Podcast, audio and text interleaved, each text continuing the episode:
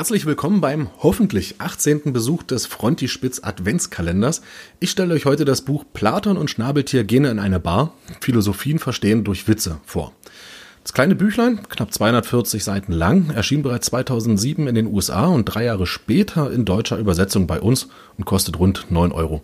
Wer hat's geschrieben? Die beiden studierten Philosophen Thomas Cathcart und Daniel Klein. Große Karrieren haben beide jetzt nicht wirklich gemacht. Cathcart arbeitet heute mit Straßenkindern in Chicago zusammen. Klein wiederum ist mehr oder weniger erfolglos, erfolgreicher Romanautor und Gagschreiber für Comedians. Worum geht's? Zwei Fragen aus dem Buch, auf die unter anderem eine Antwort gesucht werden soll.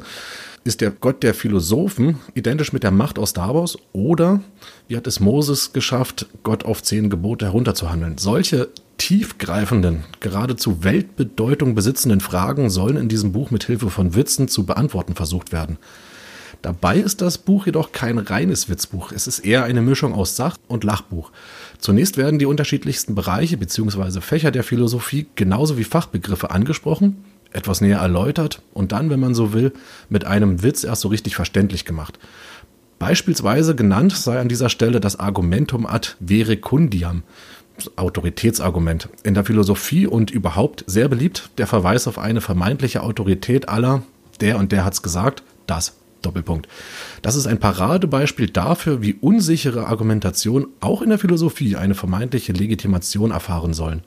Den zugehörigen Witz möchte ich euch mal kurz vorlesen, denn den finde ich ganz niedlich. Ein Mann betritt ein Zoofachgeschäft, er interessiert sich für Papageien und der Ladenbesitzer zeigt ihm zwei wunderschöne Exemplare.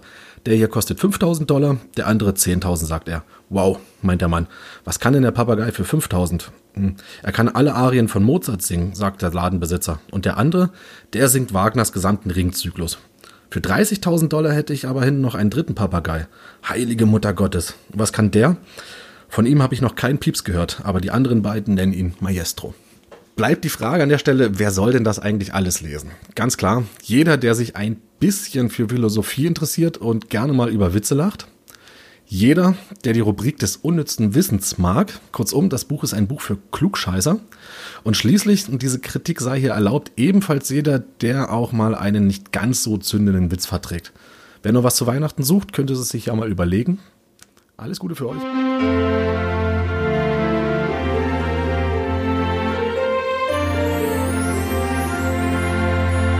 Philipp, ne, da. Immer noch nicht fertig. Philipp, Cut.